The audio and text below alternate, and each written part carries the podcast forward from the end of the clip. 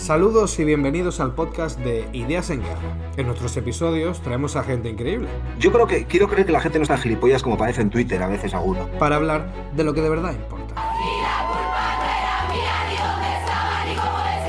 Damos la turra con los resultados de las últimas elecciones. Partido Socialista ha ganado las elecciones generales.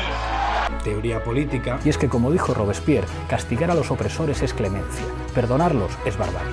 O sobre por qué los memes son tan importantes en política. ¡Viva el vino!